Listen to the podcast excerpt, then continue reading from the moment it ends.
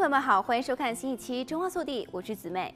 二零二零年是充满危机的一年，大流行、经济混乱、社会动荡。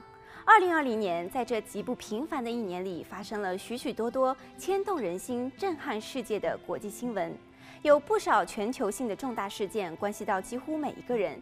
今天就让我们继续跟随各地通讯社摄影记者，来看看那些最令人印象深刻的照片。除了新冠肺炎疫情，东非2020年的雨量比正常要多，造成适合蝗虫繁殖的条件，令当地受到了蝗虫的侵袭。这张照片就是当地受到蝗虫侵袭时的样子。另外，白俄罗斯的群众因为总统被指在大选中舞弊，走上街头。而这张图中展示的就是当地一名女子拥抱一名被派往街头的保安部队成员的照片。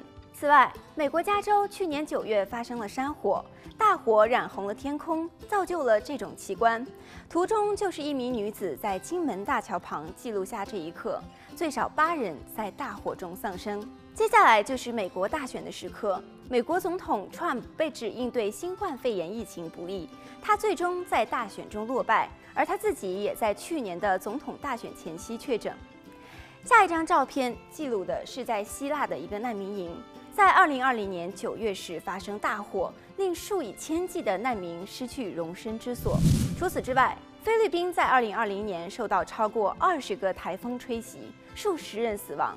图中就是一名菲律宾男子在清理台风造成的损坏时稍作休息。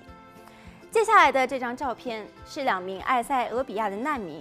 埃塞俄比亚政府与当地武装组织提格雷人民解放阵线自十一月起爆发新一轮的冲突，外界估计至今已经约有五万名埃塞俄比亚难民逃往邻国苏丹。还有，二零二零年篮球巨星科比坠机身亡。还有足球老将马拉多纳突发心脏病去世，成为纷扰的国际政治大事中让全世界球迷们倍感伤痛的震撼消息。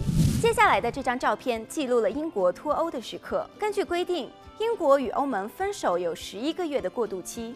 二零二零年圣诞夜前的最后一刻，也是脱欧过渡期结束前的约一星期的时间。欧盟与英国终于达成包括脱欧后双边贸易协定在内的一系列的协定这标志着英国与欧盟的关系展开全新的一页。好了本期节目到这里就结束了让我们下期再见。